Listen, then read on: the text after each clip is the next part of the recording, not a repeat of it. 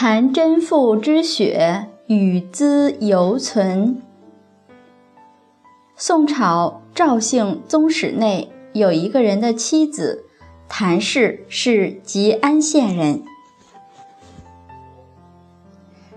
元朝的军队攻破吉安时，谭氏的丈夫逃命避难了，谭氏只好抱了孩子躲藏在文庙里。希望能逃过一劫。后来被援兵发现了，他们想要侮辱他，他大骂军兵，不肯依从。援兵恼羞成怒，杀了他们母子，血溅到了旁边的石头上，洗都洗不掉。一直到现在，每逢阴天下雨。石头上就会显现出血渍的痕迹。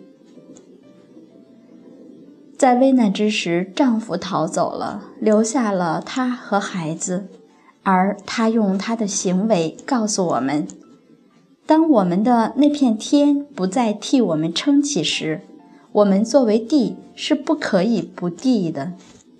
丈夫可以初一，妻子不可以十五。因为有大地在，我们的孩子还有个落脚的地方。